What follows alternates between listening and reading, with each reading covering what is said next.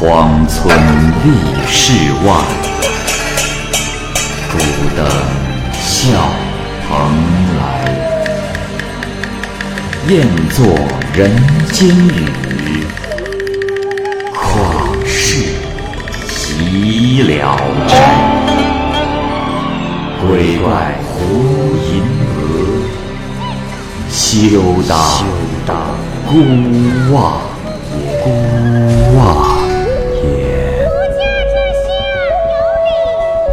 白话《聊斋故事》，《聊斋故事》之严氏。蚂蚁播讲。顺天府有个书生，家境贫寒，荒年时跟父亲到了洛阳。书生生性愚钝，十七岁了还写不出一篇完整的八股文章。然而仪表俊美，喜好幽默诙谐，尤其擅长写书信。见过他的人并不知道他腹中空空，没有才华。没过多久，他的父母先后离世。他孑然一身，在巩县靠教授孩童读书为生。当时，村中有一个孤女严氏，是个名士的后代，自幼聪慧。其父生前教他读书，他能读过一遍就过目不忘。十多岁的时候就能够学着父亲吟诵诗歌。父亲经常说：“嗯，咱们家可是有个女学士。”唉，只可惜呀，不是个男儿身。父亲非常的钟爱他，希望给他挑一个贵婿。后来父亲死了，他的母亲遵照父亲的心愿，可是三年中都没有找到合适的人。再后来，母亲也故去了。这时，有人劝严氏嫁一个有才学的读书人，姑娘觉得有道理，但也一直没能找到合适的人。某日，邻家嫂子前来找他闲聊，嫂子的绣花线用一张写字的纸包着。严氏打开一看，是书生写给嫂子丈夫的亲笔信。看了几遍之后，竟有些喜欢写信的人。这个嫂子看出了他的心思，就小声的说：“姑娘，这是一个翩翩美少年，父母双亡，和你一样。”而且你们年纪相当，你若有意，我可向夫君说明，成全你们的美事。严氏含情脉脉而默不作声。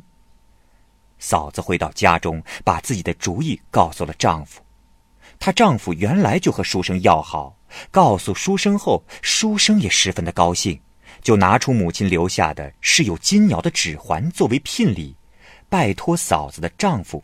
转交严氏，双方定下日子举行了婚礼，婚后生活也非常的融洽欢乐。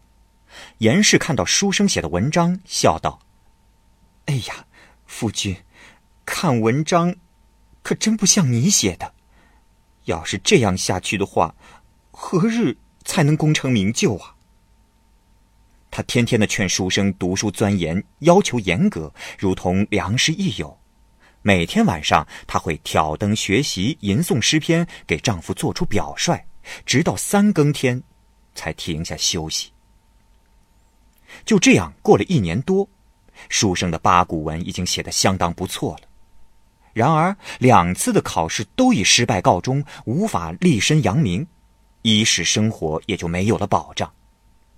想起科场失意的情形，书生非常的苦闷，不禁嗷嗷的大哭。严氏呵斥他说：“郎君，你真不像个大丈夫，辜负了男儿的称号。若让我为男儿身，求取高官厚禄，在我看来，就如拾取草芥一样容易。”书生正在懊恼沮丧，听到妻子的这一番话，怒目瞪着他说：“哎，娘子，女人家未进过考场，就以为求取功名，就像你在厨房。”打水煮白粥一样，要是你是男的，恐怕你和我也是一样的。严氏笑着说：“啊郎君别生气，下次考试，让我女扮男装，替你考一次如何？倘若也像你一样落拓失意，我就不再轻视天下的读书之人。”书生也笑着说：“哎，娘子，你自然不知道黄柏的苦味，真该让你尝尝。呃，可是如果暴露身份，会被乡邻嘲笑的。”严氏说：“哎，我可并不是开玩笑。你曾说家乡顺天有老宅。对了，我可女扮男装做你的弟弟。”反正你从襁褓的时候就离开了家，谁能分辨真假呢？书生依从了他，严氏进到房中，换上了男装出来，说：“相公，你看我像个男子吗？”书生看着他，俨然一个自命不凡的少年。书生大喜，一一告别乡里，将礼物赠与交好之人。他买了头瘦驴，就驮着妻子。回老家去了。回到老家，书生的堂兄还在，见到两个弟弟容貌俊秀，就十分的高兴，从早到晚的照顾着他们。又见二人起早贪黑的用功苦读，就倍加喜爱和敬重，还为他们雇了个小童帮他们干杂活。天黑以后，他们就把仆童打发走。乡中有吊丧喜庆的事，哥哥便出门应付，弟弟只管闭门苦读。住了半年，很少有人见过弟弟。有的客人想见见弟弟，哥哥就代为推辞。弟弟的文章让读过的人目瞪口呆，有的人硬要推门进来和弟弟相见，他做个揖就避开了。客人们都倾慕弟弟的风采，从此弟弟名声大噪。世禄之家争相要招弟弟作为上门女婿，堂兄和他商量，也都只是微笑的回绝了。堂兄一再的勉强他，他就说：“啊，哥哥，我立志平步青云，不中进士，不结婚。”恰逢学士大人亲自前来主考，兄弟二人一同去应试，不出所料，哥哥又一次的落地，弟弟。则以科试头名参加了乡试，中了顺天府乡试考试中的第四名。第二年又考中了进士，受桐城县县令的官职。后来他治县正声鹊起，不久就迁升为河南道长印御史，副统王侯。再后来，他借口身患疾病而辞去了官职，皇帝赐给他荣归故里。回到故里来求见想做宾客的人挤满了他的家门，但是他都全部的谢绝了。从他当了秀才直到显贵，并没有谈娶妻之事，人们无不对此感到奇怪。回乡之后还买了婢女服侍，有人怀疑他与婢女有私情。嫂子留心观察他，但是发现他毫无不正当之处。不久，明朝气数已绝，天下乱作一团。严氏这才告诉嫂子说：“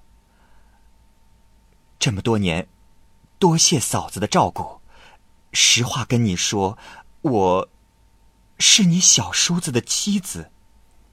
因为丈夫无能，不能建立功名，所以，所以就赌气自己应考为官，怕是传入天子耳中而兴师问罪。”被世人笑话，嫂子不信，就脱下靴子看脚，嫂子不禁呆住了。再看那靴子里面塞满了破棉絮，于是让书生接替了官衔，自己仍居深闺，闭门不出。严氏因为为生育而买妾给丈夫，她对丈夫说：“官人，一般身居达官显贵的人，就买姬妾供自己享用。”我十年为官，仍孑然一身。你有什么福分可以拥有美貌的姬妾？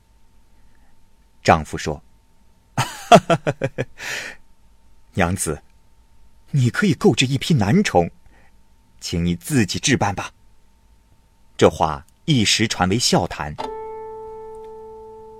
后来，朝廷多次赐封书生的父母，达官显贵也前来拜访，以拜访掌印御史的礼数拜见书生。书生羞于承袭妻子的官衔，所以只与秀才自居，从未享受过御史地位的车驾。